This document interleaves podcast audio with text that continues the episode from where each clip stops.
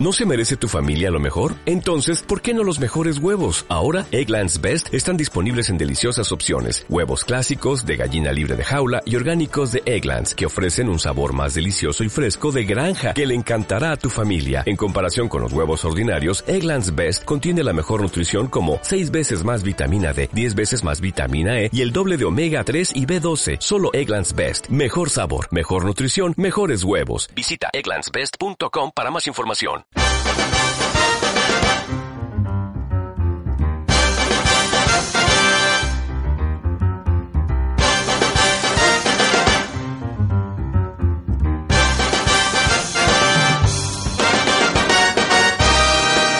Muy buenas tardes y bienvenidos al 37 programa de la tercera temporada de Habla de Cine.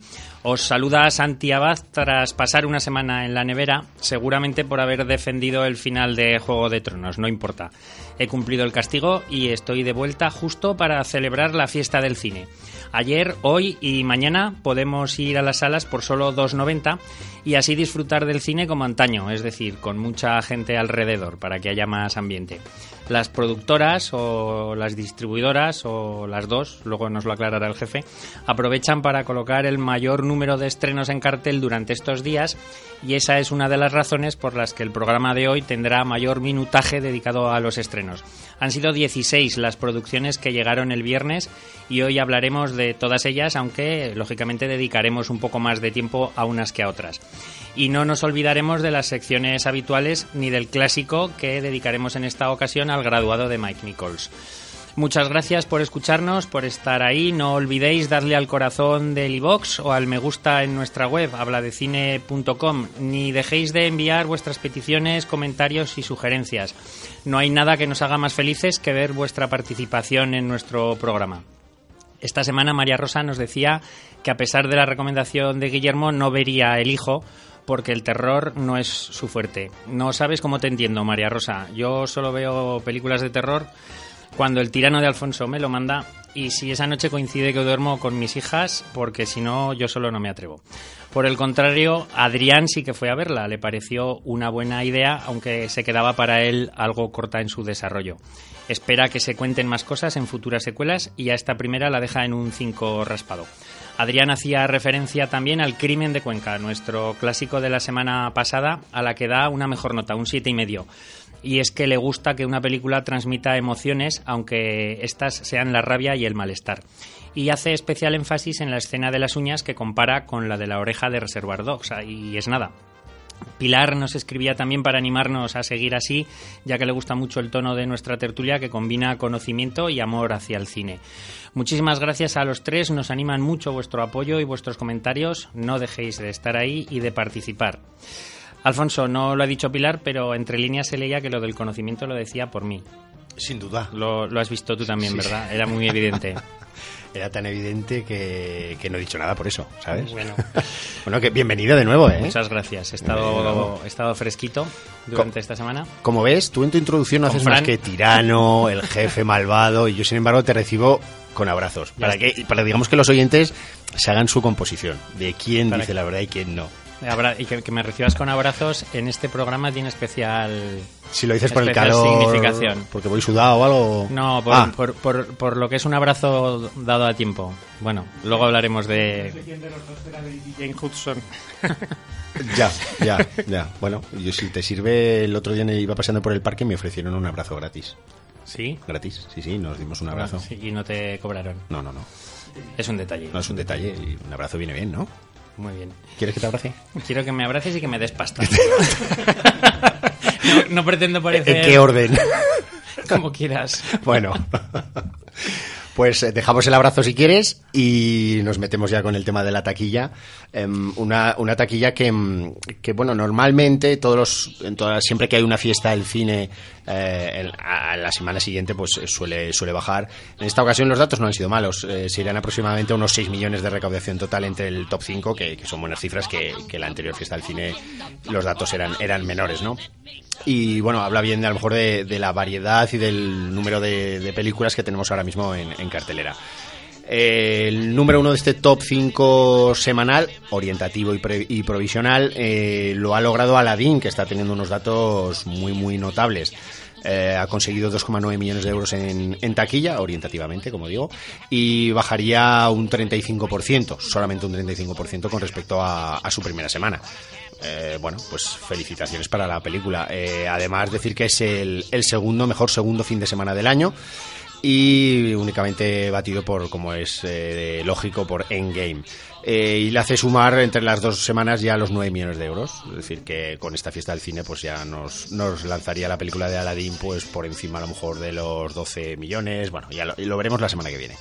En el número 2 tenemos un estreno de esta semana, que es la tercera entrega de John Wick, eh, su versión Parabellum. Y decir que es una franquicia que tiene una curiosidad y es que sus películas han ido aumentando de recaudación. En el caso de la segunda, la primera fue muy fácil, porque la primera no se estrenó en España.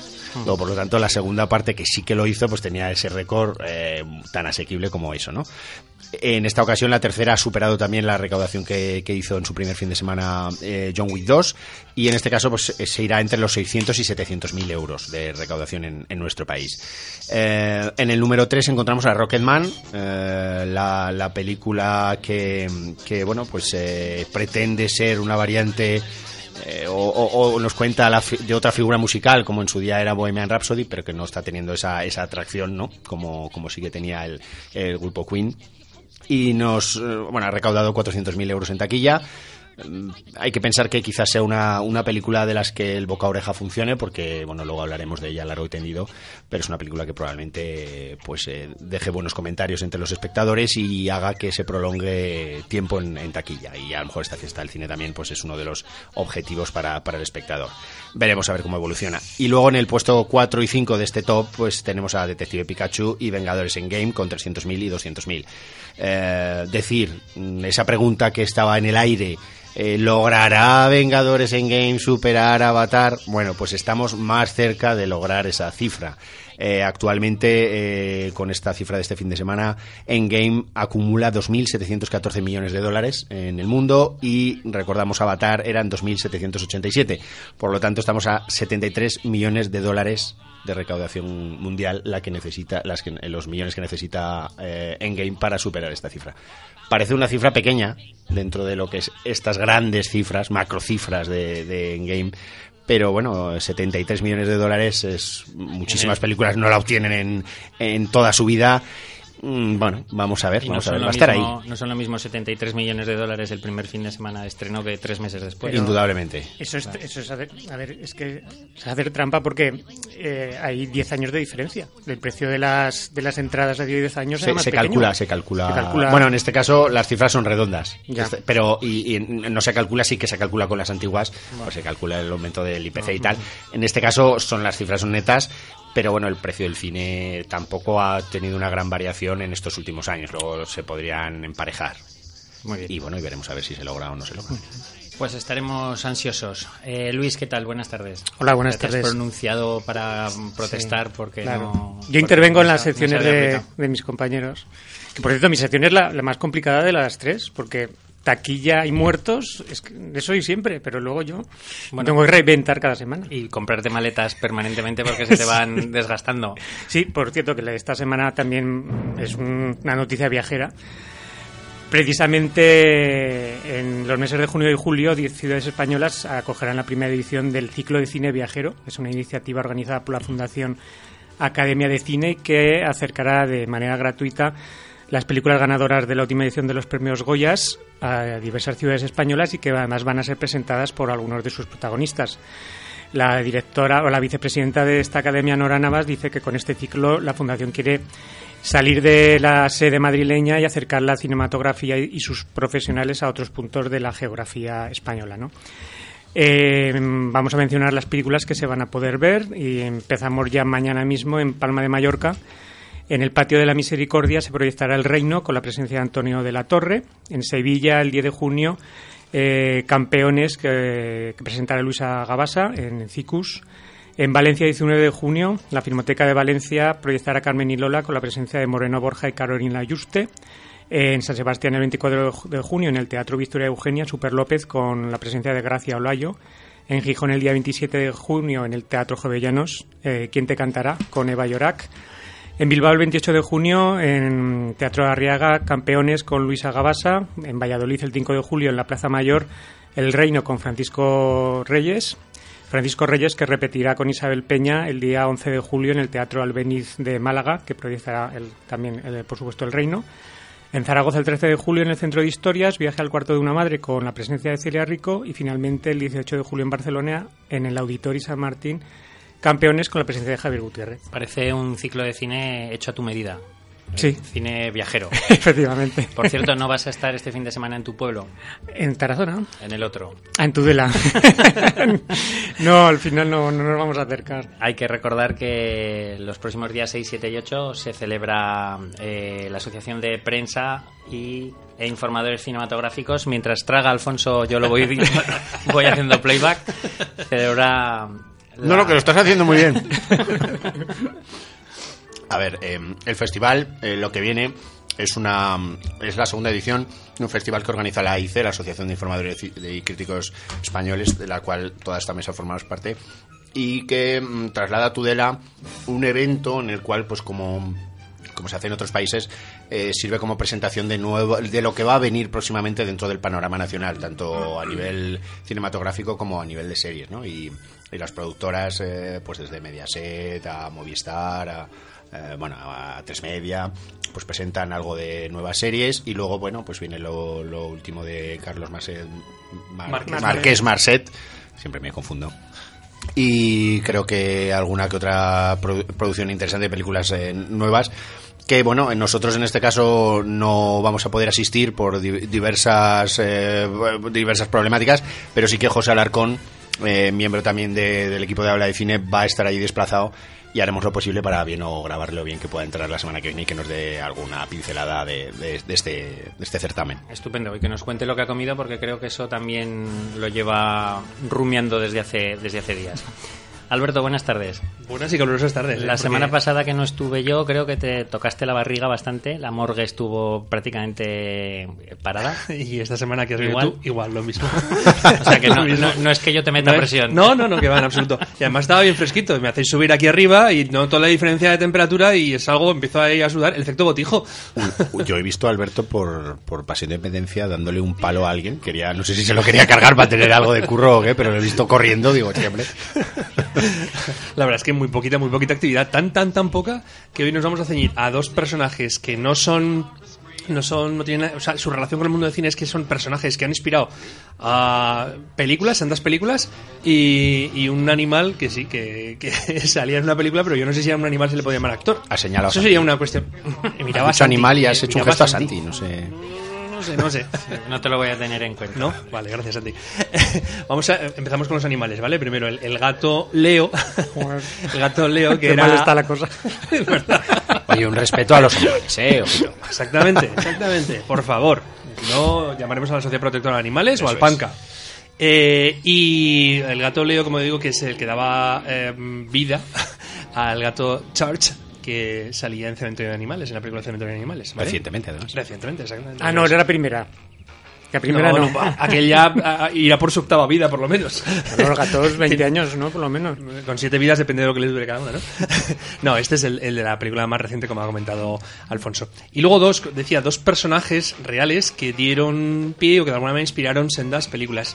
Eh, el otro día fue la muerte de, de Klaus von el, aquel personaje, aquel mm, aristócrata, bueno, no sé si era un aristócrata o, qué, de la sociedad eh, estadounidense que, bueno, pues eh, supuestamente había eh, inducido al coma a su mujer con una dosis de insulina, me parece que era, ¿no? Y que Jeremy Irons lo llevó en aquella película de Parker Redder que era El misterio en bulo, por la cual además ganó, ganó el Oscar. Ha fallecido pues esta semana pues con casi 90 años de edad, ¿no?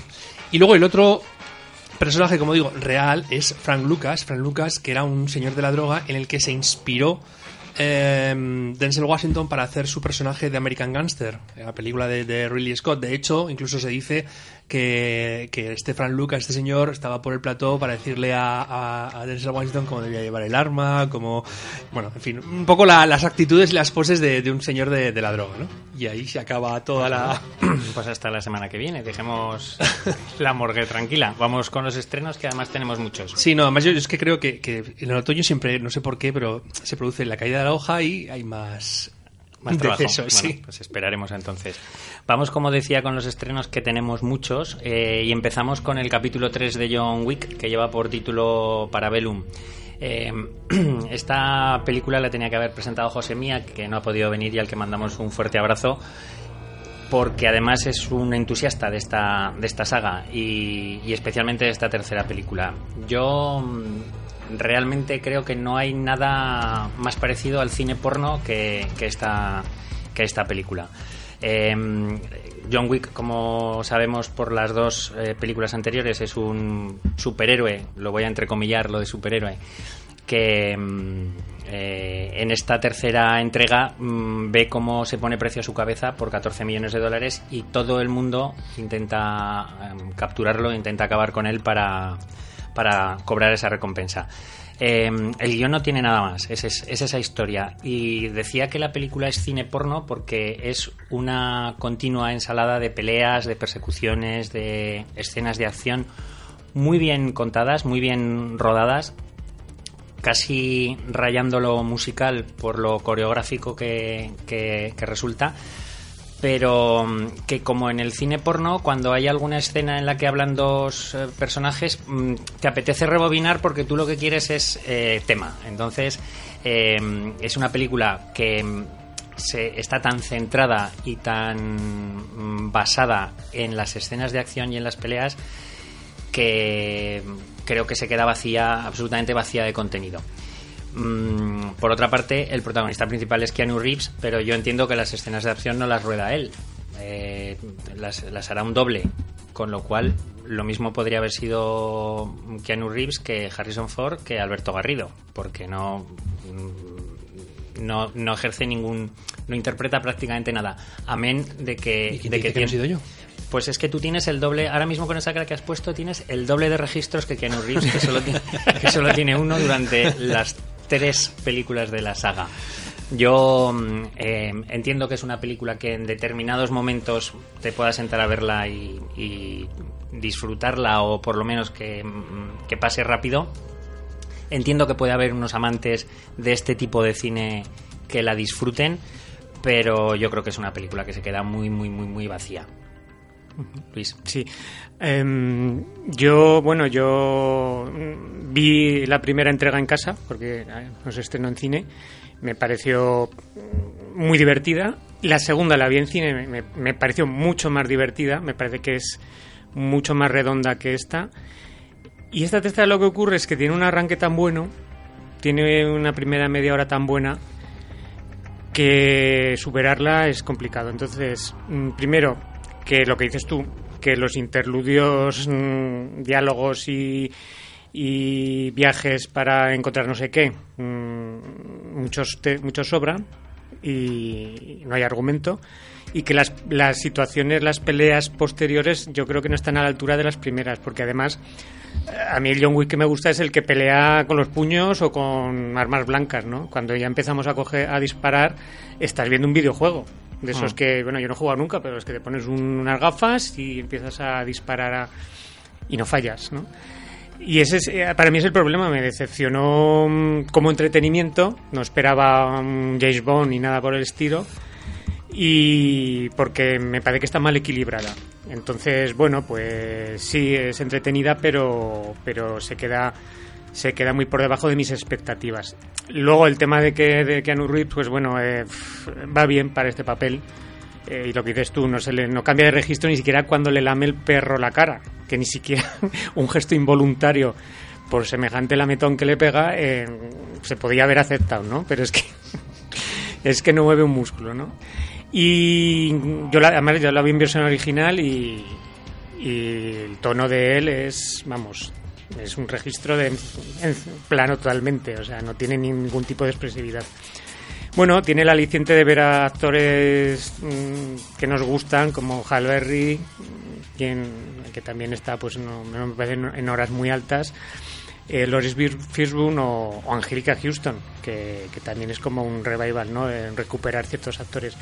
Pero a mí mm, se me hizo un poco larga y yo te digo, me decepcionó por ese desequilibrio. Comentábamos a la salida con José Miguel Alfonso que eh, esos pequeños retazos de trama que pretende tener entre pelea y pelea recordaba un poco el devenir que sufrió Matrix en tanto en cuanto se les está yendo un poco la pinza si, os- si recordáis en Matrix cuando aparecía el arquitecto y había mm, determinadas eh, referencias que eran ininteligibles Sí. aquí también está Los el- protocolos de esa empresa no son demasiado, demasiado. Sí, y además aparece un personaje también que no es el arquitecto, pero también, como lo Sí. llaman aquí, el, el, el, el- el ilustrado, el, no me acuerdo cómo era este que aparece en Oriente Medio. Sí, como un superior, Sí, ¿no? como un un ser poco el- superior. de la mesa, encima de la mesa Eso. y debajo y por ahí.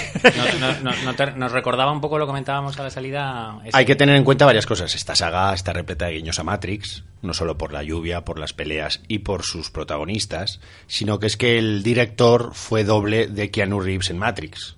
Eso es un dato importante a tener en cuenta para, ten- para, para percibir esto, ¿no? Es decir, claro, es que, bueno, ya se puede percibir sin saberlo, pero además sabiendo esto, pues lo reafirmas, ¿no? Mm, luego hablabais de matices de Keanu Reeves. Yo, yo le he encontrado un montón de matices a Keanu Reeves. Cuando cuando pega con el puño, con la pierna, con el codo, o sea, tiene matices a la hora de interpretar a un, Y lucha- cuando a un levanta, luchador. cuando levanta el dedo, ¿no? Claro, o sea, ti- tiene un abanico de opciones y lo emplea. No necesita más, por otra parte.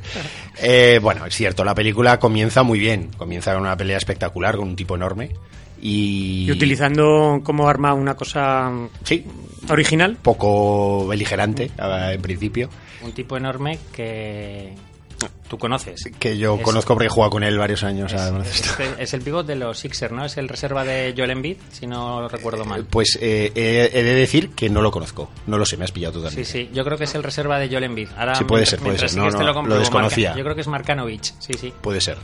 Eh, Podría encajar perfectamente porque el tipo con unas manos enormes y tal. Y, y a lo que, lo que quería decir es que la película pues va de más a menos que toda esta historia de esta, bueno, no sé, esta empresa, este negocio de asesinos, de eh, hay que decir que, bueno, lo quieren excomulgar por los sucesos de la segunda parte, porque se- hay un asesinato dentro de los hoteles, los lugares donde esta gente pueden descansar sin temor a ser asesinado y una serie de servicios que tienen a su disposición con monedas. Bueno, hay una serie de parafernalia alrededor que, bueno, tiene su gracia. Y aquí se incluyen, además de las armas, lo cual para mí empeora, sí que también la utilización de los perros, ¿no? De que tiene momentos interesantes y, bueno, luego el reparto es interesante. Lawrence Fishburne eh, aparece por allí, Angelica Houston, eh, Ian McShane, que ya salía en la anterior.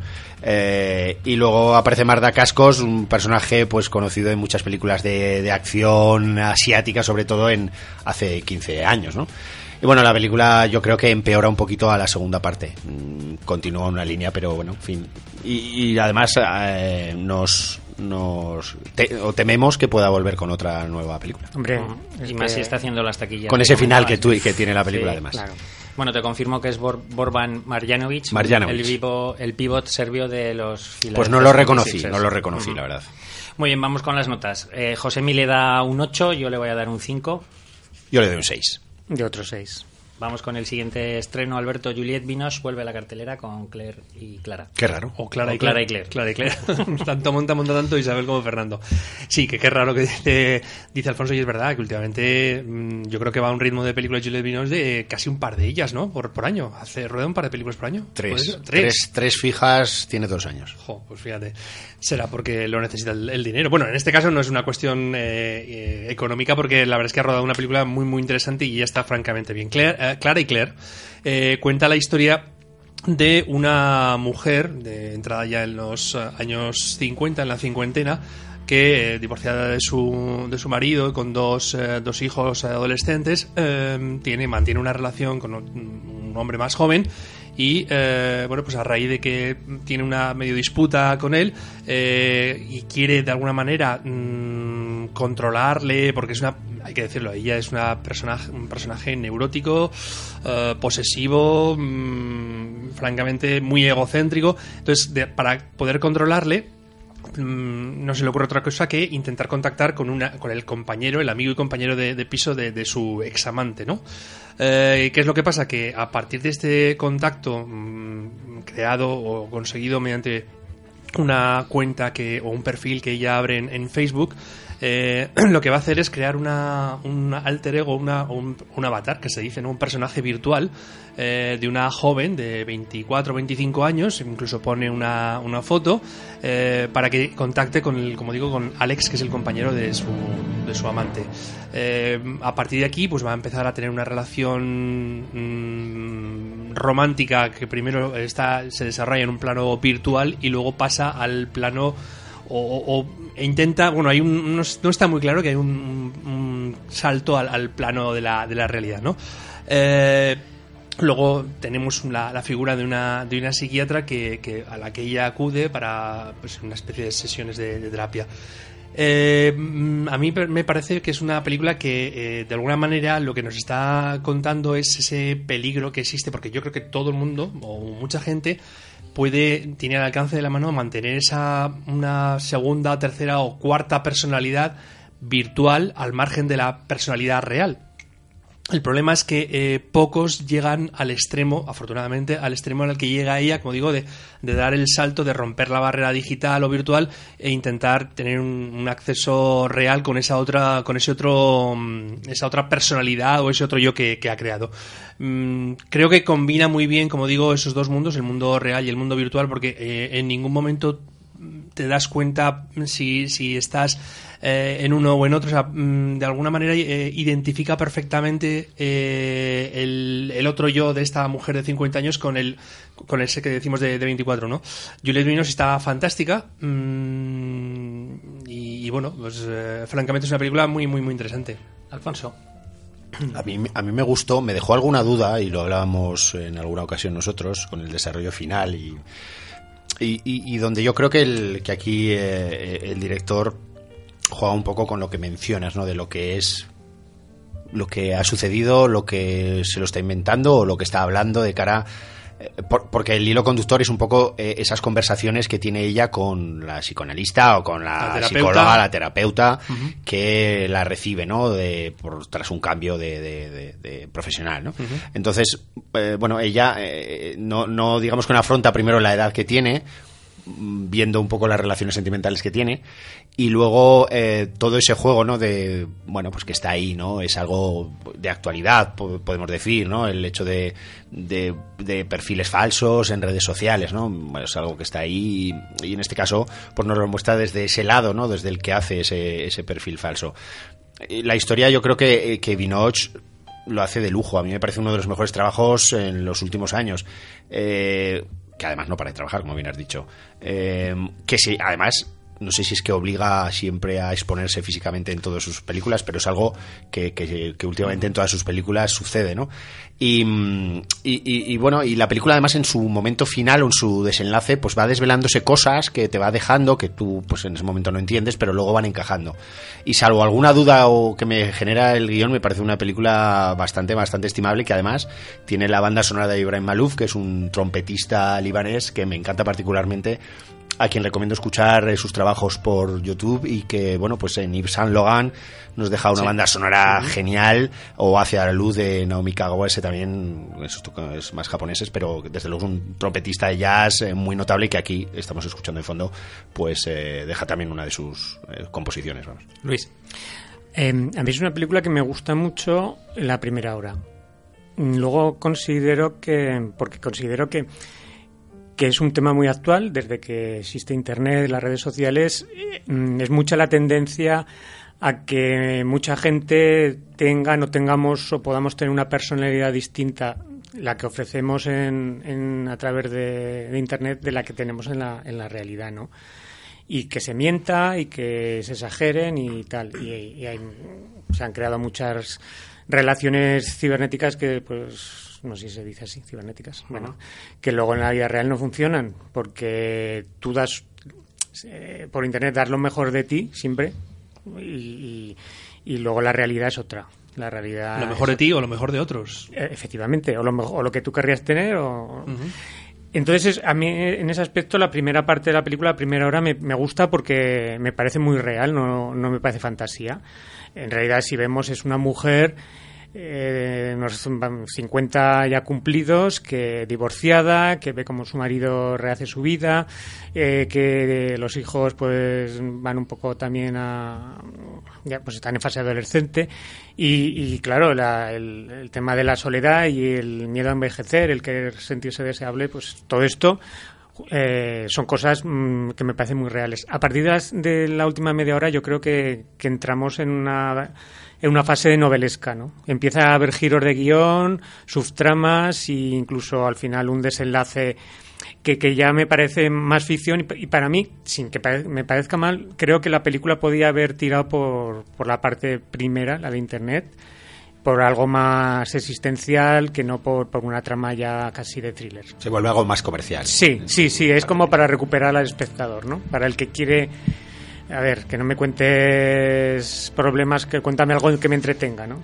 Entonces a mí yo por eso, sin, sin despreciar la película que me parece que está muy bien, eh, para mí me baja algún punto. Fíjate, yo creo, Luis, que, que esos giros que tú dices que hay al final de la película no son tanto giros como encaje de piezas, que es un poco lo que comentaba Alfonso antes. esos 30-40 minutos finales lo que hace es rellenar los huecos que te ha ido dejando el planteamiento inicial. Y después, en el, bueno, esto sería para discutirlo largo y tendido. la actitud del personaje que interpreta Juliette Binoche es cierto que inicialmente se presenta como tú decías, una persona que reacciona ante la soledad, ante eh, el, hecho de que su marido la haya abandonado y que haya rehecho su vida, que los adolescentes de sus hijos vayan un poco por libre y demás.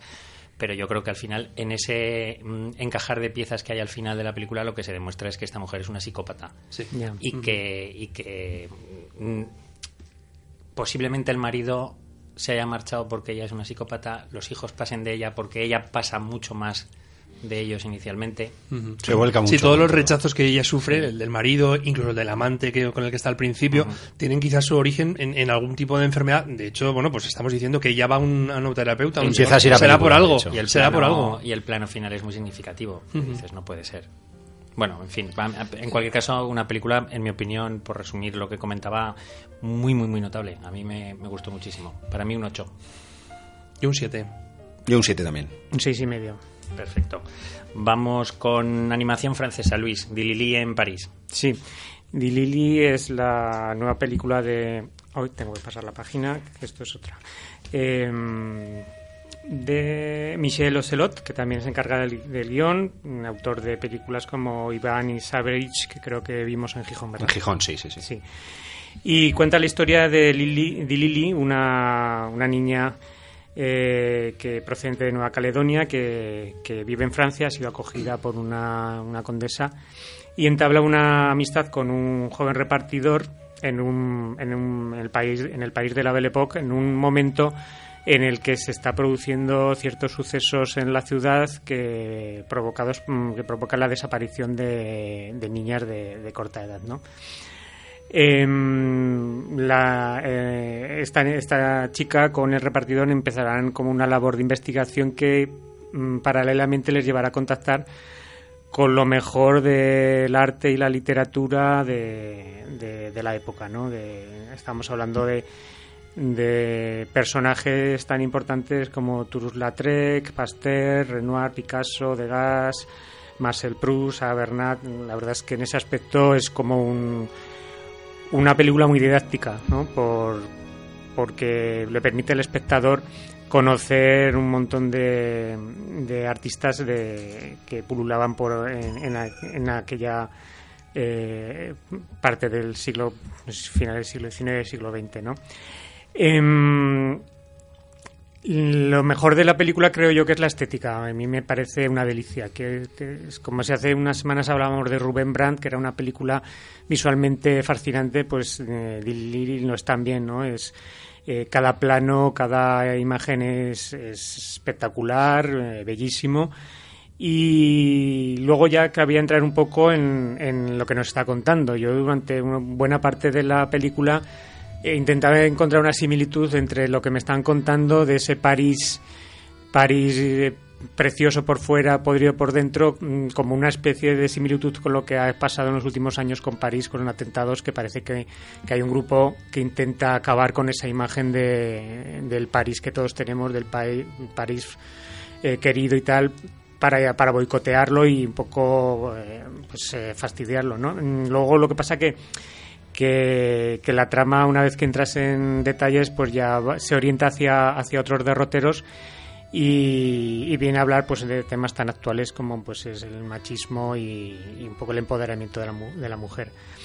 Eh, la película a mí en ese aspecto me, me puede por, por la estética. Entonces, eh, todo en conjunto eh, me parece, me, hace olvidar si el argumento es muy poco sutil o, o, quizás no, no es muy, es excesivamente eh, infantil o bueno no lo sé pero aquí la, la, estética con la música de Gabriel Yard me parece una película que a mí me, encantó Alfonso a mí me parece una auténtica joya, ¿no? Una pequeñita joya que ya el, francés eh, Michel Ocelot eh, hay, que, hay que reconocerle primero una carrera detrás, hay que saber que es un, un artista que, que, sobre todo ha trabajado en torno a las siluetas y hacía películas sobre todo con cuentos, con personajes, eh, que, que, nos llevaba pues historias de, de, nos llevaba al cine historias de, de, cuentos narrados a lo largo de la historia de la humanidad y lo hacía todo a través de unas siluetas oscuras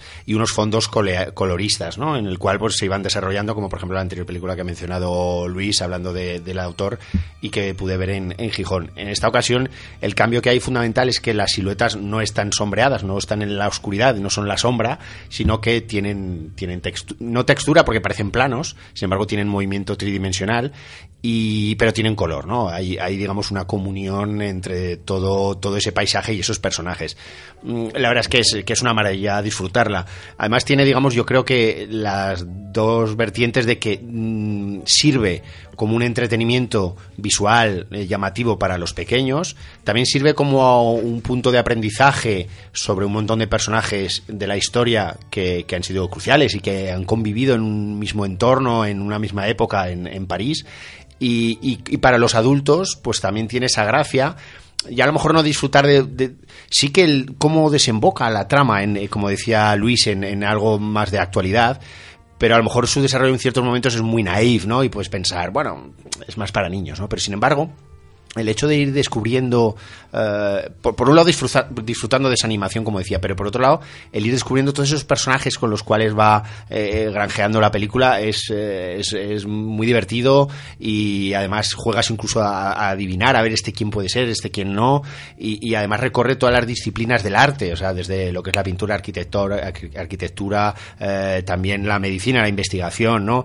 Yo he hecho en falta, fíjate, y siendo que hablamos de una película en Francia y en esos años, a pesar de que aparecen de una manera fugaz, pero he hecho en falta Méliès eh, por allí, en fin, bueno, eh, pero sí que hubiera esperado que a lo mejor en algún momento tuviera un papel relevante, como sí que tienen a lo mejor eh, Marie Curie, por la literatura, efectivamente, otras disciplinas, ¿no? Pero, pero en cualquier caso me parece una película muy estimable y aconsejable, además de ver con, con pequeños, como digo. ¿Tu nota? Yo un 8. Sí, yo también. Dos ochos para Dilili en París. Alfonso, normalmente mm, recomendamos que las películas se vean eh, preferiblemente en versión original y eso incluye también este monólogo de Matt Mikkelsen que es ártico. Sí, porque no suena igual, o sea, el martillo en la nieve no suena igual si lo doblas, ¿sabes? Si, si quieres doblar todo ese sonido, no lo haces igual. A ver, cambiándonos de tercio totalmente porque ahora nos vamos a Ártico, nos vamos a una película que es de producción islandesa, pero está dirigida por un brasileño, Joe Pena, un hombre que, lejos de hacer honor a su apellido, pues se granjeó una gran popularidad dentro del mundo de YouTube y tenía una gran cantidad de seguidores, le llevó a, bueno, empezar a, filmar, a grabar. Y en este caso, bueno, pues ha, ha, sido el encargado de llevar este, este trabajo, un trabajo eh, minimalista en cuanto a la la aparición de personajes porque nos cuenta la, la, vida de un, bueno, sabemos de una persona que queda ahí atrapada en el Ártico a unas, pues como se podrán imaginar nuestros oyentes, unas temperaturas eh, bajísimas y que parece ser que ha habido un accidente porque él pues sobrevive dentro de un avión y todas las peripecias que, esta persona, ella sola, pues tiene que ir haciendo ese día a día para tratar de, sobrevivir en unas condiciones tan, tan complejas, ¿no? Entonces van sucediendo cosas, va evolucionando la trama en cuanto aparece otra persona por allí y cómo sobre todo el ser humano y en este caso él cómo mm, eh, tiene que pensar eh, si en sí mismo o también pensar en, en, esa otra persona no tiene que tomar decisiones y en fin digamos que tiene que tirar del hondo del ser humano no para, para, para seguir adelante no y, y, yo creo que con poco con poco pero la historia te va interesando porque eh, como digo hay una fotografía espectacular, una música también espectacular, esos planos, ¿no? Esa lucha, ese frío, ¿no? Y, y yo creo que es una película que, que, a pesar de durar, aún tiene su metraje para no haber apenas diálogos, más bien hay monólogos, ¿no? Sin, sin su réplica. Um, son 97 minutos, pero a mí se me pasaron muy rápido, como digo, por el interés que genera todo lo que le va pasando, cómo tiene que superar esas eh, vicisitudes, etcétera. En fin, me parece una, una destacable película. Luis. Sí, yo la pude ver en el pasado Festival de Sitges. La tengo un poco lejana, todo hay que decirlo. Eh, pero también recuerdo, sí, eh, que es una, una película que, a pesar de sus limitaciones, y eso que el, que el, el paisaje es espectacular y, y, y, y a ver un solo personaje, eh, la película se ve, se ve muy bien y, y, yo creo que habla un poco también de la necesidad de tomar decisiones y asumir responsabilidades incluso estando en situación tan extrema como la que nos encuentra el protagonista. Y de no rendirse. Efectivamente. Eh, por supuesto, aquí mm, el peso de, lo lleva Matt Mikkelsen, que parece un excelente actor, y es eso, la película pues se ve, se ve bien y bueno, me, me parece entre, entretenida, no, no, me entusiasma, pero no está mal. Josemi le da un 7. Yo también. Yo un seis y medio. Por cierto que siempre que hablamos de cine islandés me acuerdo de que... Los carneros. De que Guillermo me recomendó eh, fusivamente Buenos Vecinos, ah. creo que es. Sí, sí. Muy buena. Y que no le he hecho sí. caso todavía. No es porque te ignore, Guillermo. Te mandamos un abrazo muy fuerte desde aquí. Pero es que me acuerdo siempre. Además, Guillermo, lo hemos comentado muchas veces, que mm, tiene eh, esa facilidad de recomendar lo que sabe que te. Luego no coincidirás mucho con sus gustos, pero si te lo recomienda es porque sabe que te va, que te va a gustar. No, bueno, y se sabe si... lo que te gusta. Por eso, lo que por te eso. gustó, porque mm, siempre se acuerda de que esa película le gustó a Fulanito. Buenos vecinos, a ver si me acuerdo, a ver si me acuerdo y la veo de, de una vez. Es lo que tiene no tener hijos, ¿no? Alberto, vamos con una comedia italiana, Diez días sin mamá, que es un remake de una película argentina que llevaba por título Mamá se fue de viaje. Exactamente, y que protagonizaba Diego Peretti. Bueno, pues eso es un, remake de una, como dices, de una película argentina que dirige un, un italiano, Alessandro Genovesi, que si te fijas un poco en su filmografía, eh, tiene títulos como Los peores años de mi vida, La peor semana de mi vida, Mi gran boda gay italiana. Mm, y ves los carteles y entonces eh, hay algo en común y es eh, situaciones familiares en las que en esa situación familiar hay alguna, algo que eclosiona eclosiona y pone al protagonista en el disparadero y es lo que pasa con esta película que pronto lo vas a tener de cliente pues. lo pobrecillo que es, que es joven ¿qué es lo que nos cuenta? pues nos cuenta la historia de Perdón, de Carlo, interpretado por Fabio, Fabio De Luigi, que es un, el um, director de recursos humanos de una gran empresa italiana, Family Market, que, eh, bueno, pues su mujer, abogada, eh, Julia, eh, bueno, abogada hasta que llegaron los niños, los niños y que entonces ya pues decidió dedicarse al cuidado de la casa y de los hijos y entonces eh, está apartada del, del, mercado laboral, ¿no? Entonces, en un momento dado, bueno, pues él, él eh, se dedica básicamente a trabajar y luego va a casa, quiere que le tengan la comida hecha, procura no limpiar a los niños, procura no, no saber nada de lo que es las, las tareas domésticas y en estas pues que la mujer se, se, harta y dice, oye, mira, yo me voy de vacaciones con mi hermana, me voy 10 días y allí te las apañas tú con los, con los tres chavales. Además, tres chavales que son, una es un adolescente con 11 o 12 años que está, bueno, preadolescente, otro es un chaval de 8 o 9 años que es un, un, diablo en potencia y luego una niña pequeña de, de dos años. Tiene todas esas, esas tipologías de los niños en, en todas las edades diferentes, con lo cual, eh, vamos, la diversión está garantizada para él. O por lo menos en el entretenimiento. Diversión no sé si es tan, tan divertido. La película, por eso, pretende ser una comedia familiar, eh, muy, muy blanca, en la que se basa, en la que basa, perdón, la, la comicidad como decía antes, en, en, colocar a un personaje que ya de por sí pues tiene su, su aquel, eso es, tiene su, en este caso, eh, como digo, un, una persona que, que, no tiene apenas contacto con la vida familiar o muy poco que está volcado, no, es, no sé decir de que es un workaholic de estos, un, un adicto al trabajo, pero, pero casi, casi, eh, colocarle pues eso, en una situación eh, ajena, absurda y en muchos casos incluso un poco bizarra, ¿no? Le colocan en unas situaciones que son tanto, como digo, extrañas y raras.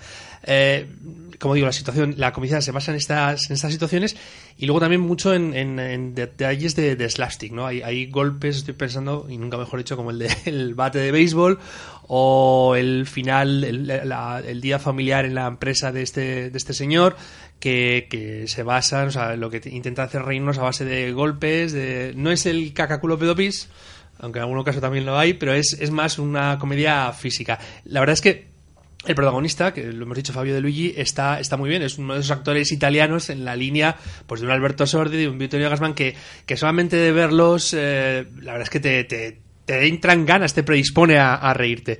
Y luego eh, también me ha resultado curioso, pues eso, que ese mensaje, yo no sé si es políticamente muy correcto el hecho de decir bueno pues eh, la mujer está en casa y tiene que, y eso es el orden normal y natural y lo altera. No sé, ahí habría un poco de... sería una cuestión para, para debatir, ¿no? Pero bueno, es una película que, que, es lo que tiene, nada más que entretener. Luis, cuando ha dicho Alberto Cacaculo pedopis he visto que te reías. Que se, que se, que se sepa. Sí, a ver... Yo creo que no sé si esta película llega 10 años tarde o 15, porque vamos. Eh... Por eso te decía lo, del, el, sí. lo de la mujer que se va, o sea, que, que de alguna manera claro, hacer una recuperar su, su, vida laboral. Es que eso ya, ya creo que está hablado, me parece, ¿no? Pero, pero bueno, vamos a pensar que en Italia. Son, y en Argentina. En Argentina, pues están, todavía han llegado a esto, ¿no?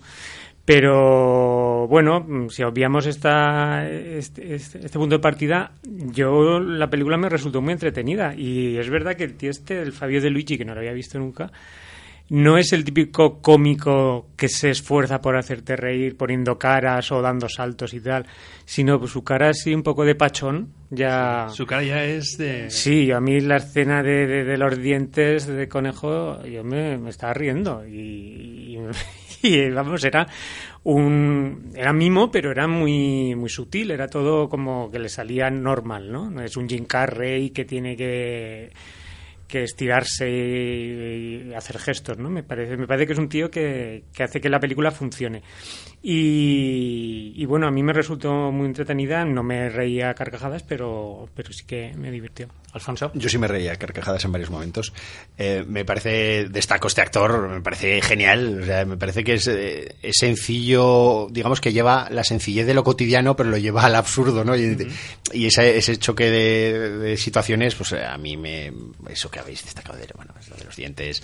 Y, y, bueno, hay que decir que la película empieza en un largo flashback, porque comienza sí. en una especie de resacón en Las Vegas, que dices aquí qué ha pasado, y es un largo flashback donde nos cuenta la película hasta llegar a ese, a ese punto, ¿no? Um, digamos que es, yo creo que enfrenta un poco es el hombre del siglo XX, que es como inicialmente empieza la película, mm. frente a un hombre del siglo XXI, que es lo que, lo que hay hoy siendo. día, ¿no? Y eso es lo que al fin y al cabo, es como nos podemos imaginar, termina siendo, ¿no? Pero, pero la película está llena de, de buenos momentos, eh, aquello de los videojuegos, donde pues vemos en la realidad virtual también, en fin, bueno.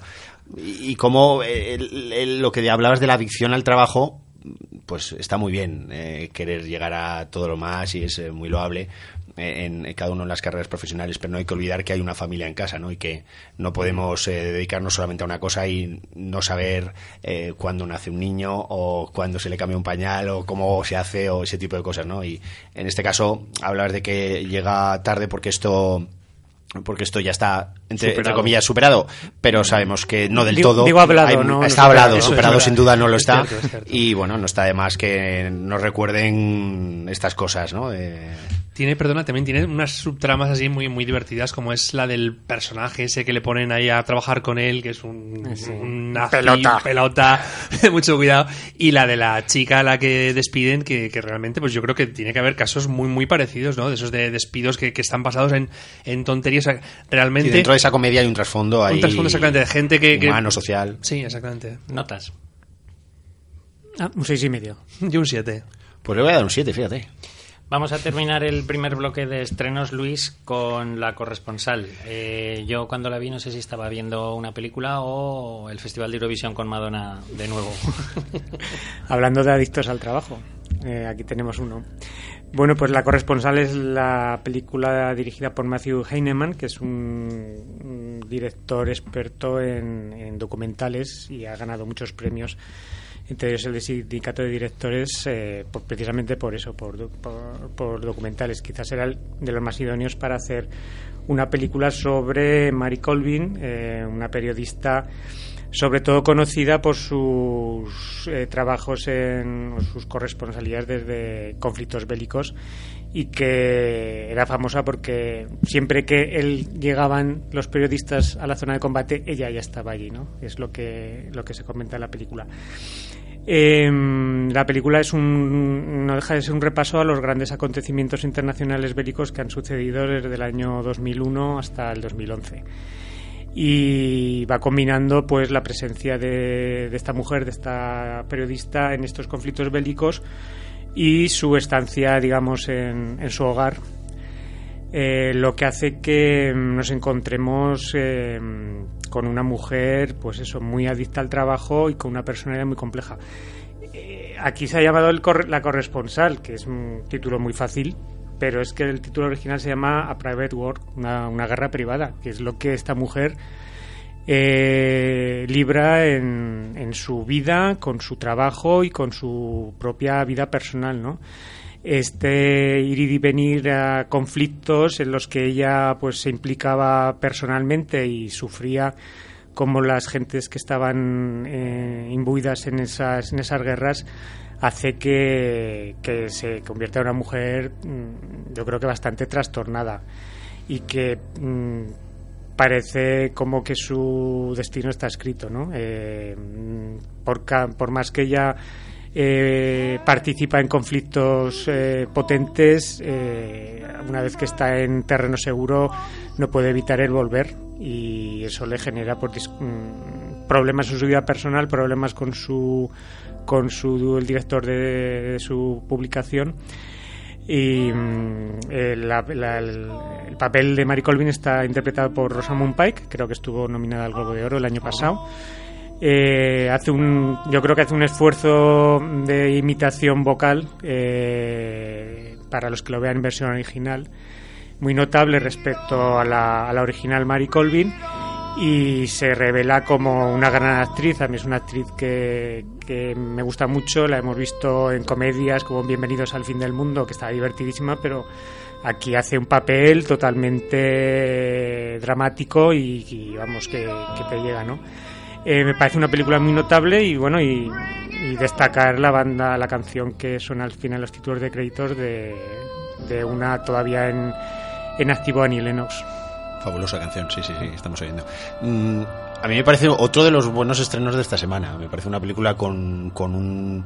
Quizás eh, por momentos no tiene tanto ritmo como uno pueda pensar, pero en el fondo no estamos contando una película bélica, estamos contando la vida de una corresponsal de guerra con todos los demonios que, hay en torno a esa figura, ¿no? Ella pues eh, contaba que, que lo que quería con su trabajo es hacer que, que, le surja a otros periodistas la, las- la emoción o, el- o la animosidad de querer contar esos, esos dramas, esos mm, terrores que hay en el mundo, ¿no? En, en esas guerras. Y este es un personaje realmente complejo que se merecía seguramente una película que yo no, he de reconocer que no conocía, ¿no? Y me ha servido para, para descubrir un montón de, cosas, de aspectos de esta, de esta mujer. Eh, una película que además está también fundamentada con, con el consejo de Paul Conroy, que era el, el fotógrafo que acompañaba a, Mary Colvin en, sus eh, momentos más importantes, ¿no? Y, sobre todo la trascendencia que tiene de un, de un corresponsal a la hora de al público, al espectador de televisión, hacernos entender la crudeza que, realmente es, imposible lograrlo eh, como ella lo, vivía allí, eso es, es, evidente, ¿no? Pero sí que de alguna forma eh, lograr momentos como entrevistas con, con Gaddafi o, situaciones que le daban por, por pensar que podía ya haber una, una noticia, pues la lograba y bueno, y hacía que, trascendía un poquito más a, casi a, como a otra profesión de periodismo más allá, ¿no? Del periodismo, como digo, más. En fin, me parece una película que, que es muy, muy interesante y que Rosamund Pike yo creo que no ha sido suficientemente elogiada por el papel que hace en esta película. Lo que decías del esfuerzo vocal se nota en la versión original, pero yo creo que aparte eh, hace una labor mm, de autodestrucción propia de ese propio personaje que a mí me, me, llamó mucho la atención. Por cierto que el fotógrafo, no sé si lo has comentado Luis, está interpretado por Jimmy, Jimmy no, no, no, lo he dicho, decir, el, el, protagonista de 50 sombras de Grey. Yo a esta película le veo un, un problema, a mí me gustó mucho y como decía Alfonso me, me, despertó la curiosidad por este personaje. Eh, a mí hay como 30-40 minutos que se me hacen un poco pesados por esos, esas idas y venidas tanto en su estado anímico, en, las fantasías que ella... Que, pesadillas, ¿no? las pesadillas, efectivamente, que ella vive, como en los, en los eh, viajes de un, de un sitio a otro, que incluso temporalmente, que me, llegó incluso a perderme, igual es un problema mío. Y desde luego me interesa muchísimo más en esos 30 minutos finales en los que se centra ya en el, en el conflicto de Siria específico, donde además destaca ese plano inicial que es visualmente muy bonito, pero que no entiendes y que se, que se repite al final ya entendiendo se cierra el círculo. Se cierra entendiendo perfectamente todo. Eso me parece un detalle muy destacable. Un 7 para mí, de, para la corresponsal. Yo, yo también, un 7.25 le voy a dar. Yo un 7. Nos vamos con el clásico.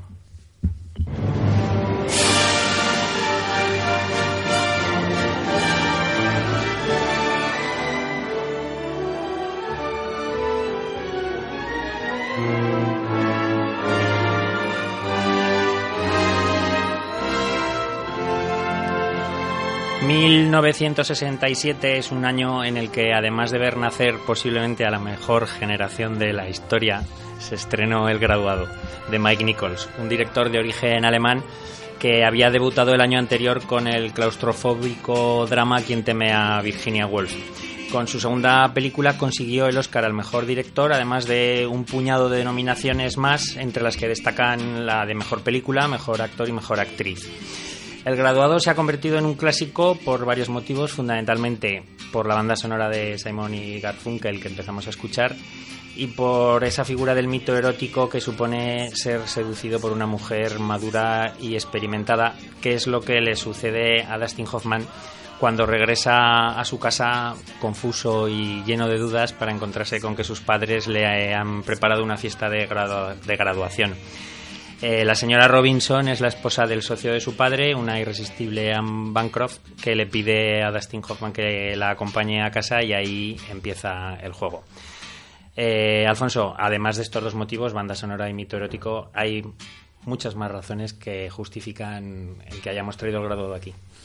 Bueno, el, graduado ahora habría que contextualizarlo mucho porque vista hoy día, pues, eh, pues quizás no tenga el impacto eh, que sí que lo tuvo en la sociedad norteamericana, sobre todo en, en, esos momentos. Estamos hablando de los albores de los años 70, en una apertura al mundo, ¿no? Que se, que se realizó en esos años en, en el país del sueño americano, ¿no? Y aquí, pues no deja de ser un puñetazo al a ese sueño americano, a, una crítica a la gente acomodada, ¿no? a, los, eh, la, a la clase media, ¿no? clase media alta, acomodada, ¿no? y, donde aquí bueno pues, pues también vuelve a, a poner en entredicho ¿no? cómo eh, la, la, película hay que decir que, que bueno, el autor es, es, una novela de Charles Webb que, que además se da la circunstancia de que eh, la novela, eh, bueno, yo creo que está muy bien adaptada pero que además no le trajo una gran popularidad al propio Charles Webb, sino que fue más allá por la fama por la propia película.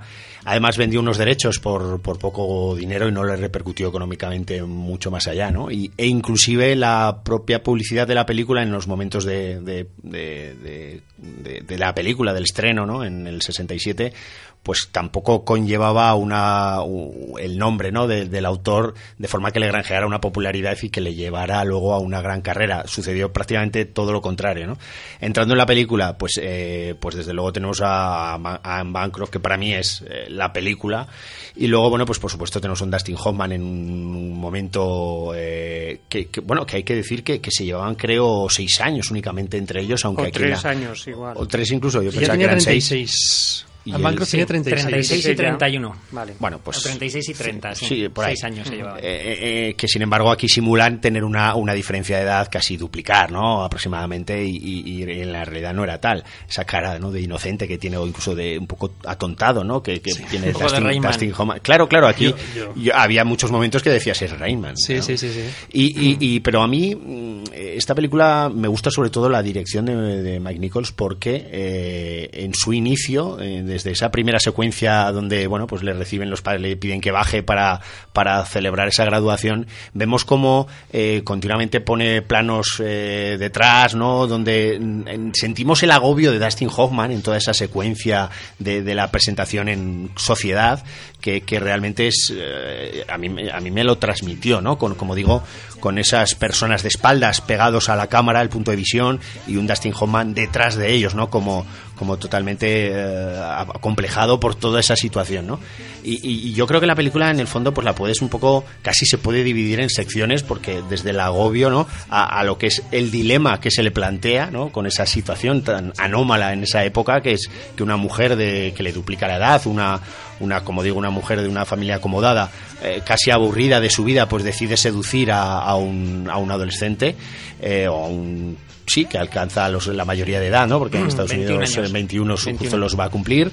Y, y, todo lo que sucede en torno a ello. Y luego, bueno, pues esa manipulación, la pasión que siente él, el conflicto final en cuanto, bueno, pues aparece realmente el amor, ¿no? Que es con, con precisamente la hija de, de, esta, de esta mujer y luego todo un desenlace, la verdad que muy intenso y con un plano final maravilloso.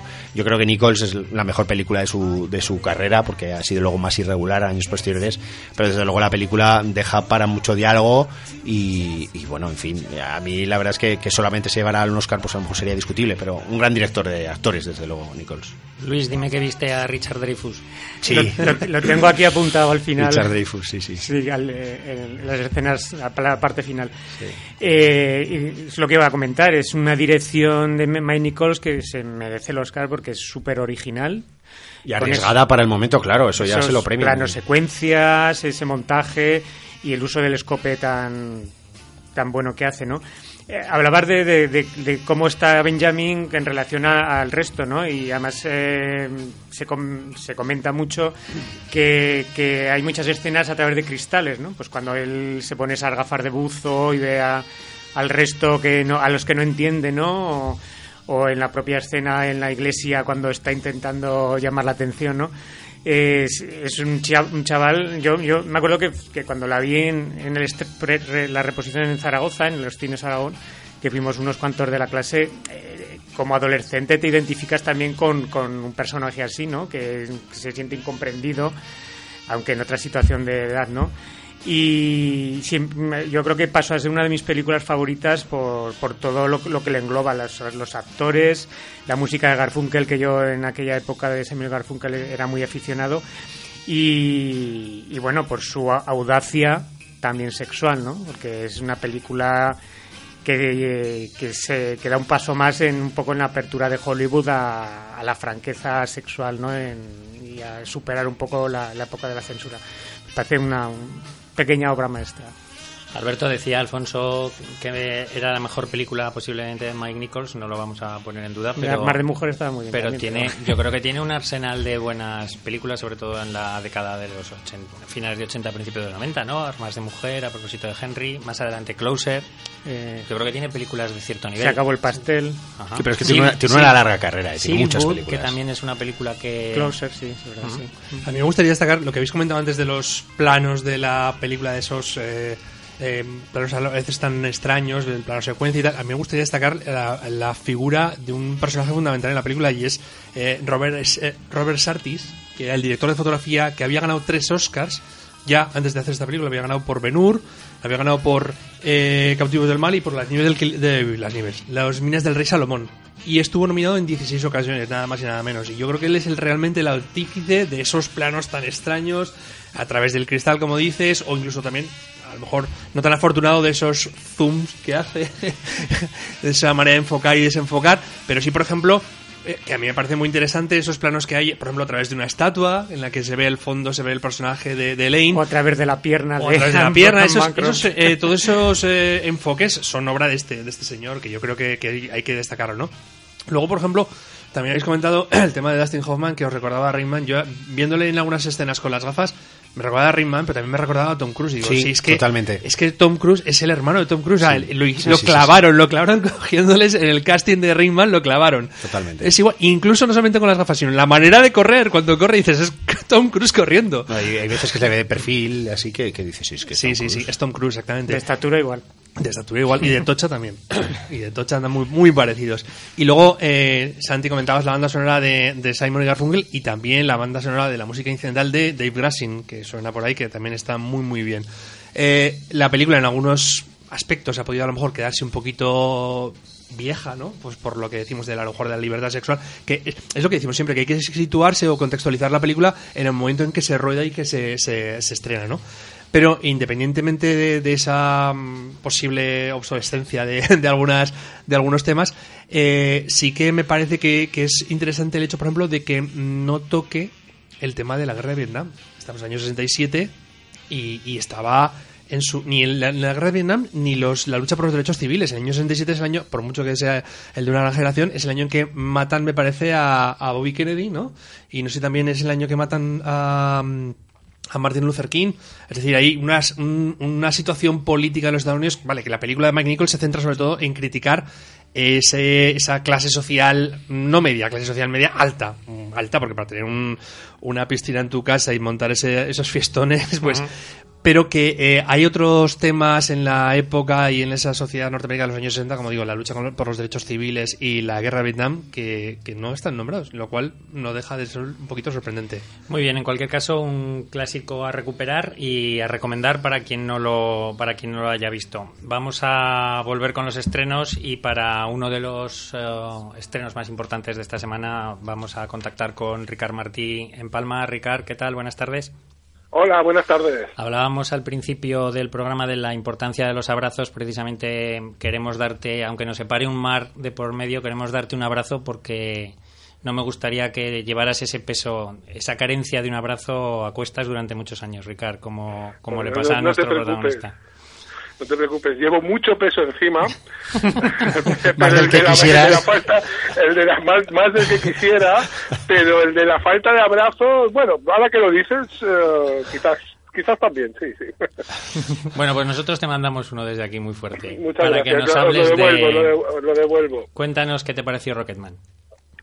Bueno, yo antes que nada me gustaría decir que Rocketman am, es una película que corre el riesgo de, incluso yo lo haré, de ser comparada con ah, la famosa ya Bohemian Rhapsody del año pasado, de que hablaba sobre Queen. Pero creo que no son películas de excesivamente comparables. A ver, todo se puede comparar y toda comparación es odiosa, dicen, pero yo creo que estas dos películas precisamente no son demasiado comparables porque tienen esquemas muy distintos. Para empezar, no, no, son ni del mismo género.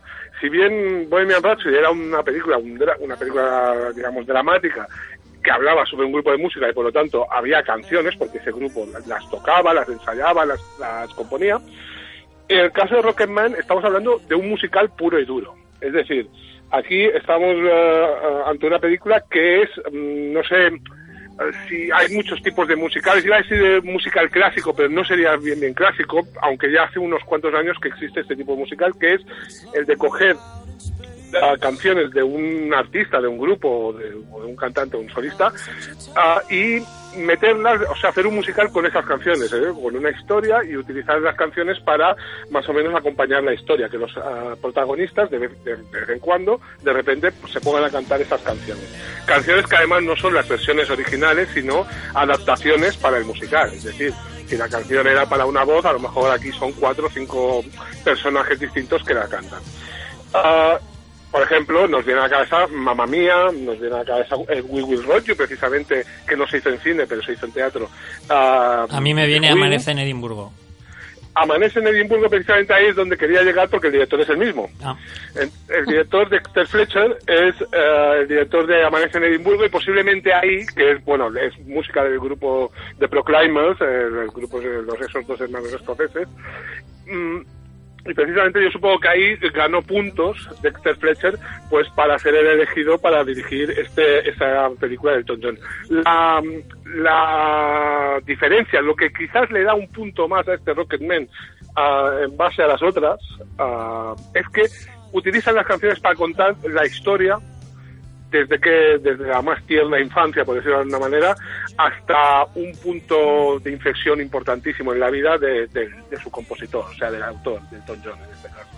Quiero decir, si bien en Amanece en Edimburgo, pues eh, las canciones las cantaban unos personajes que no tenían nada que ver con el grupo, y en las otras también, Mamma Mía, etcétera. Aquí sí, aquí el personaje principal de la película es el autor de las canciones y eso le da incluso un significado a, a, unas, a, un número concreto de canciones que puede ser que cuando se escribieran no, no lo tuvieran, pero aquí en la, en la, película pues están muy bien escogidos y están muy bien uh, introducidos en la historia de, de, Tom Jones. A mí personalmente la película me gustó bastante, me parece un espectáculo musical um, extraordinario, uh, las canciones de Elton John la mayoría son, a mí personalmente me gustan mucho, creo que están muy bien trasladados, como he dicho antes, las canciones a, a la historia, la historia me parece muy interesante, quizás está un poco visto, pero si es su historia, la historia no lo sabemos. Seguramente la han moldeado un poco para poder, para poder hacer una, una película.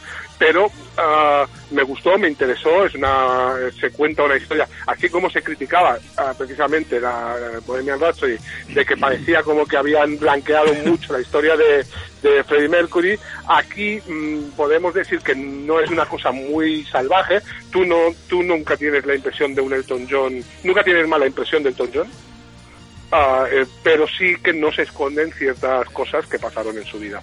Uh, realmente me parece que está muy bien llevado y a mí me interesó, a mí me encantó la película en el sentido de la música, de los números musicales estaban muy bien hechos y uh, vamos a los a los actores, creo que Taron Egerton en el papel del Elton John está muy bien. no, no necesita cantar exactamente igual porque como decimos esto es un musical y y es un poco distinta la, la historia, pero sí que se asemeja a veces, físicamente también se parece, pero yo siempre esto lo pongo un poquito más de lado, creo que su, lo que transmite él eh, está muy bien. Me gusta mucho Jamie Bell, el famoso Billy Elliot, me gusta mucho el papel de ese de ese colaborador eterno y mítico de Elton John, Bernie Taupin, que, que bueno, que es el, el, compositor de las letras de la mayoría de canciones de Elton John. También está bien Richard Madden, quizás ahí ya está un poquito más, eh, no, no, no, lo destacaríamos tanto, uh, en el papel del manager, típico manager, también ahí sí que realmente la película ahí peca un poquito de, de, unos clichés un poquito demasiado vistos. Y me gusta también Bryce Dallas Howard en el papel de la madre, una madre así un poco peculiar, que parece un, quizás es un pelín egoísta, que tampoco le hace mucho no, no le pone muchas trabas a, a Elton John, pero mmm, tampoco le ayuda demasiado, ¿no? Me parece una película realmente mmm, muy recomendable porque yo creo que te lo pasas bien desde que empieza hasta que acaba, te emociona en, en, diversas ocasiones y que, bueno, si te gusta la música de Tom John eh, es absolutamente imprescindible ir a ver y si no te gusta, yo creo que, bueno, si no te gusta, si tampoco te dice mucho la música de Tom John, creo que es una película que te puede atrapar por la historia. Yo voy a ser muy breve porque estoy muy de acuerdo con casi todo lo que ha dicho Ricard. Lo único, eh, decías que mm, no escondía cosas del Elton John. Yo creo que no solo las esconde, sino que se basa en la película en las miserias de. en el, en, en el periodo en el que vivió todas las miserias juntas Elton John. Luis. Sí, bueno, perdón, disculpa. ¿eh? Sí. Ah, no es que no diga que no las esconda, yo digo que, eh, que evidentemente se ven y es de agradecer, pero creo que siempre está tocado desde un tema de que de un Elton John ah, bueno, de un Elton John inocente, de, Redimido de ya. Sí, Sí, desde la perspectiva sí, de ¿eh? la redención ya posterior. Exacto, exacto. Quería decir eso, ¿eh? a lo mejor Ya. no me he explicado bien. Sí. Sí, eh, además la película parece que termi- termina a medio de los 80, ¿no? Como si fuera ya el fin de los problemas de, de Elton John, ¿no? A mí, mira, yo un aplauso para Elton John por, por haber mm, participado en un musical, porque él, él- él ha puesto dinero, en el que se a corazón abierto de, su vida, ¿no? Yo creo que hablar así de su infancia, de sus padres, de sus amantes, de sus adicciones, eh, me parece muy valiente y yo creo que, que un aplauso para él, ¿no?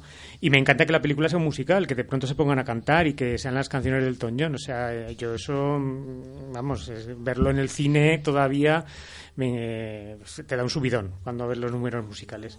Y bueno, mm, yo creo que es una sería un musicoterapia, una musical terapia de Elton John pero me parece excelente. Y Taron Egerton a mí me, me alucinó, me, me gusta mucho cómo está. Un Taron Egerton que es la segunda vez que salva a Elton John en pantalla.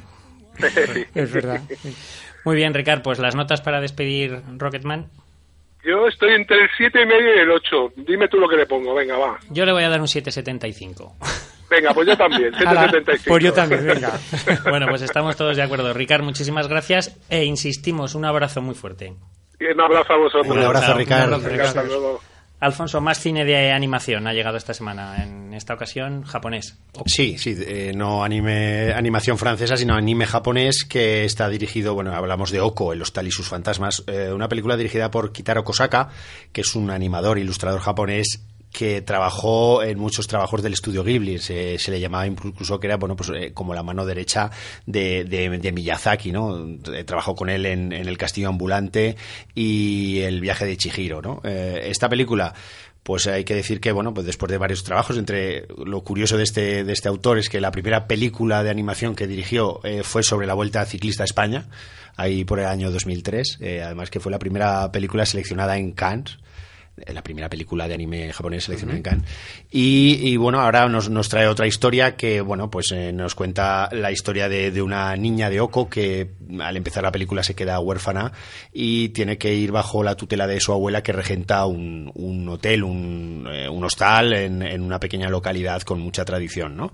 Y, y- y, bueno, y la película pues es de la adaptación de esta, de esta niña a ese mundo, ¿no? A ese mundo eh, de, la, de la hostelería, digamos, y, y que, bueno, no deja de plasmar un poco pues la importancia que hay en la cultura oriental, tanto la china como la japonesa, de lo que es eh, la familia y el negocio, ¿no? De, de cómo inculcar esos valores, cómo inculcar eh, eh, y cómo desarrollar para heredar ese negocio, ¿no? Entonces, luego además lo adereza la historia con, con una serie de, fantasmas, ¿no? Un- que tienen bueno luego su desarrollo que le dan un toque pues muy simpático y, y, bueno y que recuerda en muchos momentos a mí yo creo que había inspiración aquí de mi vecino Totoro en fin bueno una película estimable divertida para ver en familia y donde la familia y la pérdida pues tienen tienen importancia ¿Tu nota? le voy a dar un 7 Un 7 para Oko, El Hostal y sus fantasmas. Alberto Gia Sanke presenta su último trabajo que lleva por título La ceniza es el blanco más puro. Gia Sanke o Sankegia, depende de donde lo mires. Hay unas webs que viene el nombre de una manera y otro, eh, no sé si es.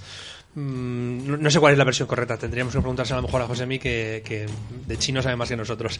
Efectivamente, como dices, es la es el último trabajo de Gia Sanke o Sanke Gia que eh, presentó en el pasado Festival de Cannes, no en este pasado mes de mayo, sino en- hace un año, en 2018. Y la ceniza es el blanco más puro. Es, además, yo creo que es la cuarta colaboración con eh, Tao, Tao Sao. te ha quedado genial ese Tao acento, Sao, ¿eh? que es su, su mujer o su pareja sentimental con la que ha trabajado ya, como digo, en otras tres películas anteriormente.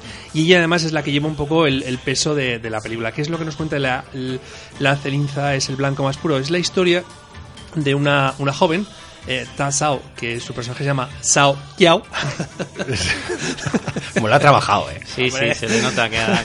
Pues eh, Kiao es la, mm, la novia, iba a decir yo, la amiguita de, de un gángster, de uno de estos eh, jefes mafiosillos chinos en un pequeño iba a decir, una pequeña localidad china que si a poco que sea pequeña será más grande que, que Zaragoza seguro y de un como digo de un de un jefe mafioso local y ya es su, su novia está enamorada de él porque se ve que siente eh, pasión o un sentimiento amoroso por, por este señor y eh, en un momento dado pues eh, cuando intentan atacarle un grupo de jóvenes cuando van en el coche ella saca una pistola y pega unos disparos al aire una cosa de lo más aparentemente inocente, ¿no? No, no inofensiva, pero sí inocente.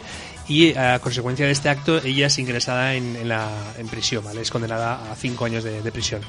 Eh, La película nos va a contar eh, la historia de ellos dos desde en tres momentos puntuales. Mm, Primero cuando están en los comienzos de esa relación, luego cuando ella sale de la cárcel y posteriormente cuando años más tarde pues intentan retomar su, relación. La historia es un, o la película es un gran fresco de lo que es de las contradicciones en las que vive actualmente la sociedad china. Por un lado, eh, ese capitalismo mm, derivado o que tiene una derivación en, lo que es el consumismo, pues, eh, que se puede apreciar en, eso, en- sobre todo, lógicamente, en las capas altas de la sociedad china y eh, cómo se, se coexisten o cómo cohabitan ese consumismo capitalista con eh, una implantación muy fuerte de la política comunista, pues sobre todo en políticas sociales, eh, etcétera, ¿no?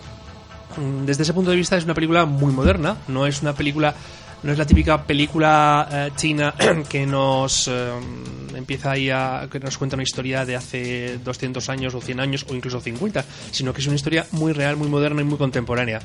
Em, es, como digo, una historia de amor, antes que, que nada, y eh, de ahí se deriva también una cierto, un cierto thriller por el argumento que, que he comentado. La gente dice que es violenta, yo no la he visto en absoluto violenta. Y, y lo que más eh, lo más interesante de la película es un poco ver ese contraste, aparte del contraste, como digo, de la China capitalista y la China comunista, el contraste también que se da entre los dos personajes principales. El de Kiao, Tao Sao, que es la mujer, que es una, como digo, es una mujer fuerte, no es la típica eh, muñequita de los gángsters de los, del Hollywood clásico, que era la rubia tonta que estaba al lado y que poco más que, que hacía era lucir el palmito. Ella tiene, ella es fuerte, es una, tiene una personalidad fuerte, más incluso que el propio Bin, su Bin, Teller Bin, no, Bin, simplemente Fan Liao, que es el actor eh, chino que lo, que lo interpreta, que él, aunque es el jefe mafioso, el gángster, sin embargo, eh, se le ve que tiene una personalidad mucho más, más débil, eh, que cede a, digamos, a los vicios o tentaciones de un hombre moderno, pues el alcohol o las mujeres o lo que sea, y esa, eso- esa tentación mm, de alguna manera degenera en cierta decrepitud física e intelectual. Como digo, es muy interesante ver ese contraste entre los dos, entre estas dos maneras de, de ver el mundo de los negocios y, y la pasión amorosa que sienten los, los dos. ¿Tú notas, Loto? Un siete y medio. El siguiente estreno, La estrategia del pequinés, es una película española dirigida por Elio Quiroga que es, eh, tiene en su haber películas como Nodo con Ana Torrent del año 2009 o el documental El misterio del rey del cinema.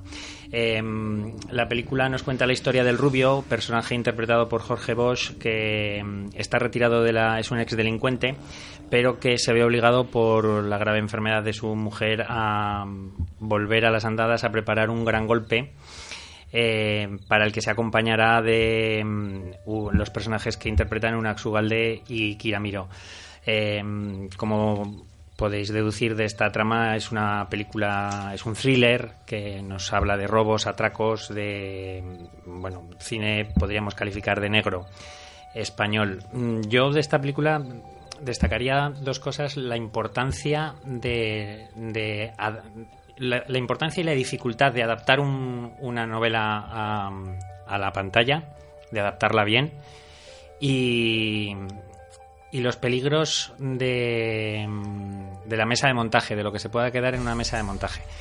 Eh, la, estrategia, la estrategia del pequinés me parece una película interesante que, mm, bueno, que te, que te capta un poco la historia y que te hace estar atento a lo que ocurre en la pantalla, pero que me parece que está mm, sin terminar. Me parece que tiene mm, eh, fallos de adaptación.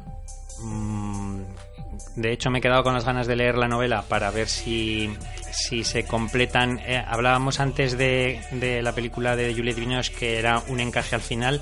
Aquí me parece que la adaptación de, del libro deja muchos huecos sin completar, no solo a nivel argumental, sino también en, tema eh, a nivel de diálogos.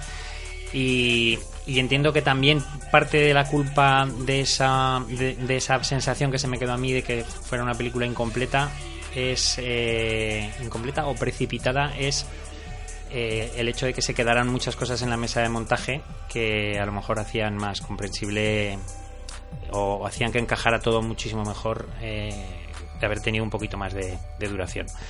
Mm, para mí es un cinco y medio. Vuestras notas, por favor. Un 3. Yo un cinco y medio también. Un 4. Muy bien, siguiente estreno, Luis, más cine francés con Omar Say a la cabeza. Sí, infiltrado en Miami. Infiltrado en, en, en Miami. Miami. Entonces Miami, no es Miami. ¿No es Miami? Sí, le cuenta la historia de un policía francés que vive en el distrito parisino de Belleville y se ve obligado a, viajar a Miami para a Miami para investigar la muerte de un amigo suyo que, ha sido asesinado dentro de una trama de, tráfico de drogas. A ver, em, cuando ves la película se te viene a la cabeza títulos como Super Detective en Hollywood, Arma Letal y, mm, pero esta película mm, ni funciona como comedia, que es lo que, lo que pretende, ni como película de intriga o de acción. A mí Omar Sy es un actor que no me gusta la deriva que ha tomado su, su carrera, salvo cuando trabaja en superproducciones de Hollywood o, hace películas como actor secundario. Eh, y aunque reconozco que en esta película no está excesivamente histriónico, eh, lo que pasa que, que nada funciona en la película, ni siquiera como su compañero de, de, su pareja de policía que es Luis Guzmán, eh, aparece un poco como descolocado en, esta película. Quizás lo destacable es que la multiculturalidad de de, que ofrece la historia, que pone en contacto a franceses con americanos, chinos, árabes, hispanos o, africanos. Pero la trama policíaca no, no, está bien trabajada y las secuencias de acción son bastante penosas. Yo mm, me aburrí mucho. Es una película que no, no recomendaría a nadie. Haz de Christopher. Hombre, le he puesto un 3, pero lo puedo bajar un 2, ¿eh? un 2 para Infiltrado en Miami. Alfonso, cine belga ambientado en España y que se titula Escapada. El que no haya pensado en Puigdemont, que levante la mano. bueno, eh, yo no lo hice. Pero tampoco. Ahora que lo dices, pues puede tener su, su Pues levantar la mano. Pero es que, se habla en pasado y yo no lo hice en su momento.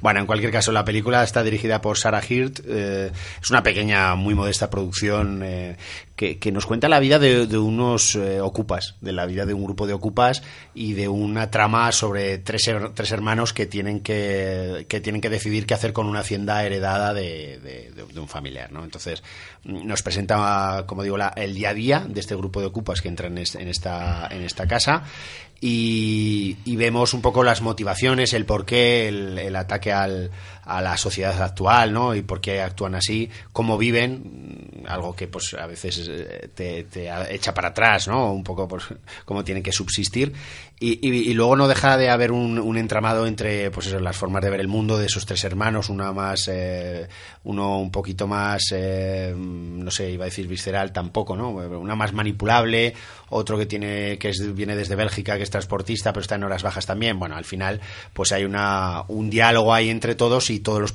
las problemáticas que surgen. No deja de ser curiosa la película.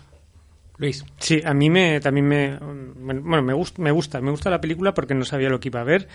Este, esta película hablada en francés, español y catalán que mm, habla de un, aparte de una, de un trama, una trama familiar, de relación entre hermanos, habla de una forma de vida complicada de, llevar a cabo, porque la sociedad siempre te acaba obligando a aceptar a las normas, aceptar las normas, ¿no? impuestas, ¿no? Entonces es, sí. eh, me parece interesante que es un reducto de gente que quizás eh, pues son extraterrestres, ¿no? Pues eh, gente que no tiene nada y que se monta una fiesta cuando el agua sale del grifo o saca comida de la basura, ¿no?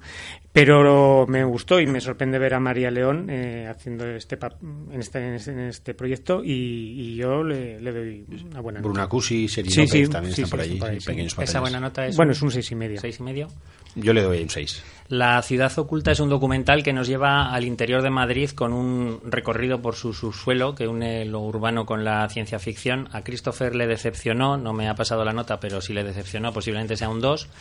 Y a Guillermo, en cambio, le gustó bastante más y le da un 7. Alfonso, al igual que John Wick, hay otra tercera entrega de una saga dirigida por Takeshi Kitano, que es Outrage 3. Sí, Outrage 3, Outrage. Que, que bueno, pues sí, como dices, está producida, escrita, eh, dirigida por ta- es un Yo me lo como, yo me lo guiso, un Juan Palomo, ¿no? Eh, y que también protagoniza, bueno, pues es eh, una saga de donde había mafia, donde estaba la Yakuza y donde, bueno, pues el, el personaje protagonizado por Kitano, aparentemente eh, alejado ya de, después de varios años de todo este mundillo, pues, pues tiene que volver y ve que el, pues el pasado vuelve, vuelve a su día a día, ¿no? Y bueno, pues veremos, eh, como siempre, sangre, muchos diálogos, muchas, eh, mucho estilo El Padrino, ¿no? Entre todos ahí, pero, pero es una película bastante interesante y que está sobre todo muy bien realizada. Eh, nota. Un seis y medio. Tenemos The Chain, un thriller psicológico escrito y dirigido por David Martín Porras con una Neus Asensi irreconocible y por último Gordon y Paddy, película de animación sueca de la que ya hablamos aquí hace, hace unas semanas. de la que hablamos hace un mes y medio porque se estrenó en algunas eh, provincias y ahora se estrena a nivel nacional. Una película sueca muy, muy estimable donde la amistad y la, la unión entre especies es vital. Dejadme que vuelva un segundo solamente a Rocketman, más que nada por explicar a, la- a nuestros oyentes que no me vuelto loco todo el rato. Estoy hablando del tema del abrazo. No sé si hemos llegado a comentar cuando hablábamos de Rocketman que la carencia de un abrazo por parte del padre a Elton John marca un poco el devenir de, de su infancia, de su adolescencia y, y uno de sus traumas fundamentales. Sobre todo cuando ve que su padre da abrazos a otras personas que además no son genera, que genera una de las escenas más emotivas de, de la película. Solamente Es el McGuffin, el abrazo es el McGuffin. por explicar que no la gente que no entienda que, que me he vuelto loco. Bueno, pues hasta aquí el, el análisis de los estrenos. Muchísimas gracias como siempre por, por escucharnos, por acompañarnos. Nos vamos a despedir a Alberto con la banda sonora del perro andaluz. Así es, porque pasado mañana, hace 90 años, se cumplen 90 años del estreno de, de Un perro andaluz, ese cortometraje, ese cortometraje de Luis Buñuel, al que hacía referencia una película que vimos hace no muchas semanas, ¿os acordáis? De, de El- Buñuel. las tortugas, ¿no? Eso exactamente. Yo es que el perro andaluz la vi con el papá del jefe y entonces esto nos, nos tiene ahí unidos. Muy bien, pues lo dicho, muchas gracias a todos, un abrazo muy fuerte y hasta la semana que viene. Adiós, adiós.